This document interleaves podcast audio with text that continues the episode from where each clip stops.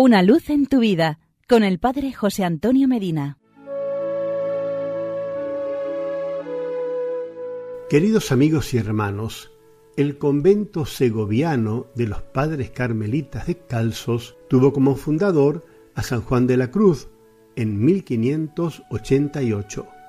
Hoy en esa iglesia reposan los restos de este santo, místico y doctor de la iglesia.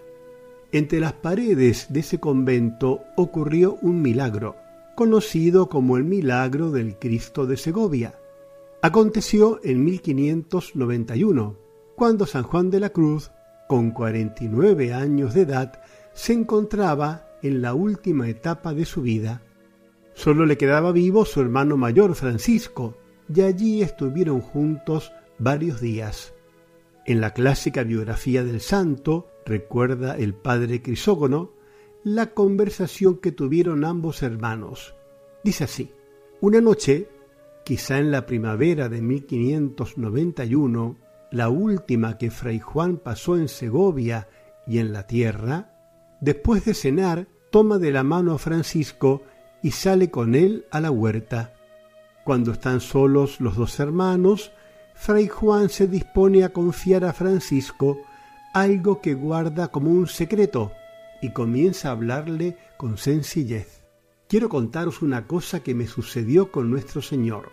Teníamos un cuadro de un crucifijo en el convento, y estando yo un día delante de él, parecióme estaría más decentemente en la iglesia, y con deseo de que no sólo los religiosos le reverenciasen, sino también los de afuera, como me había parecido.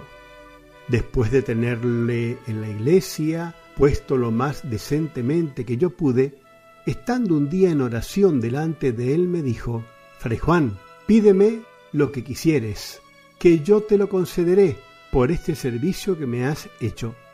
Yo le dije, Señor, lo que quiero que me deis es trabajos que padecer por vos y que sea yo menospreciado y tenido en poco. Esto pedía nuestro Señor, y su Majestad lo ha trocado, de suerte que antes tengo pena de la mucha honra que me hacen tan sin merecerla. Después de esta confesión, Francisco emprende la vuelta a su casa, ya no se verían más en esta vida. Tal acontecimiento, transmitido por Francisco, hermano del santo, muy pronto se conoció como el milagro del Cristo de Segovia, el cuadro aún se conserva y está expuesto en una capilla lateral de esa iglesia. Se ve al Señor con la cruz a cuestas, con su faz doliente, coronada de espinas. Emociona su expresión melancólica, dolorida y afable a la vez, con los labios entreabiertos, como si acabase de pronunciar las palabras que Fray Juan oyó aquel día orando ante él. ¿Y tú? ¿Qué le contestarías a Jesús si contemplándole cargando con la cruz te dijese, pídeme lo que quisieres? Hasta aquí llegamos por hoy. Será hasta nuestro próximo encuentro. Que Dios te bendiga y la Virgen Santa te proteja. Amén.